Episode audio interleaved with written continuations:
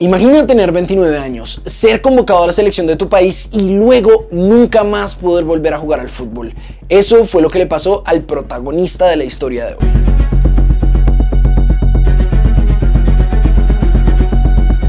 Arley Dinas es un exjugador de América, Millonarios, Cali, el Shonan Belmare de Japón, Boca Juniors y Tolima. Y justamente ahí, en Tolima, terminó su carrera. Pero vamos por partes.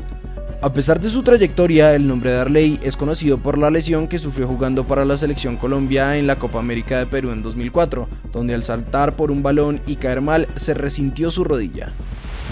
Me sacaron el cartílago derecho de una de mis rodillas y me quedó hueso con hueso.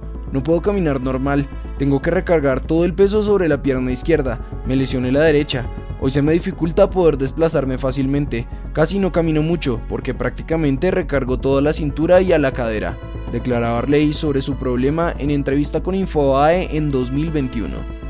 Pero ¿realmente su lesión fue tan grave como para no volver a jugar? Bueno, no realmente.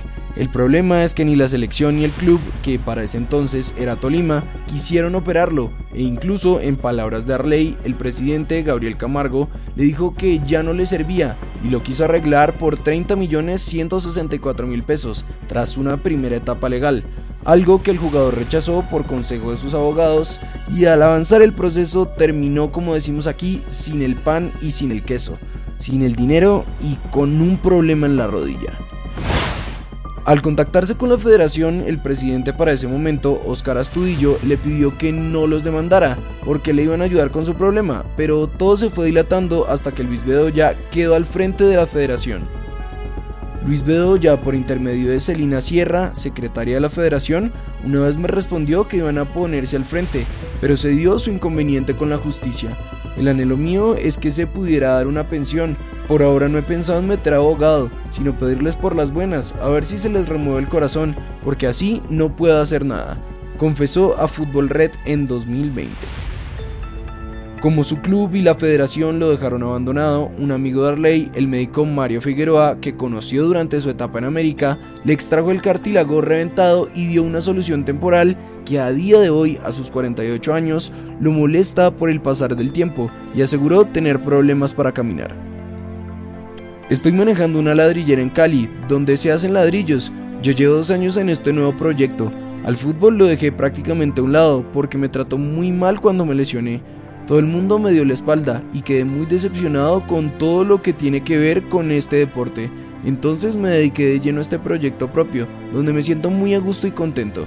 Decía, además de asegurar que en este momento no está muy bien económicamente, en parte porque para esos años no se le pagaba tan bien a los jugadores, según su consideración, y que a día de hoy, en uno o dos años, un jugador puede definir el 60 o 70% de su futuro por las altas cantidades que se manejan.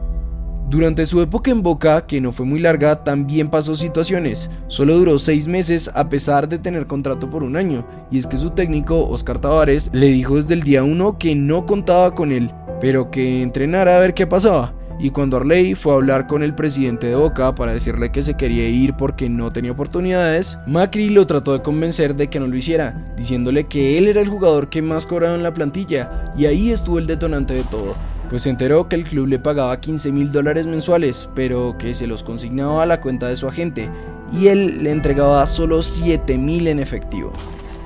No hubo claridad en ese contrato y llegué engañado a boca por parte de mi ex representante, aseguró, y al momento de irse del país tuvo que pagar una multa porque su club nunca tramitó una visa de residente y al estar de turista y quedarse más de 90 días en el país fue multado. Como experiencia de videos anteriores que hemos hecho, quisimos contactar a Arley por su cuenta de Instagram, aunque como pueden ver está inactiva desde hace algún tiempo, y si en algún momento nos llega a contestar, por supuesto que se los haremos saber y todo lo dejaremos en el primer comentario.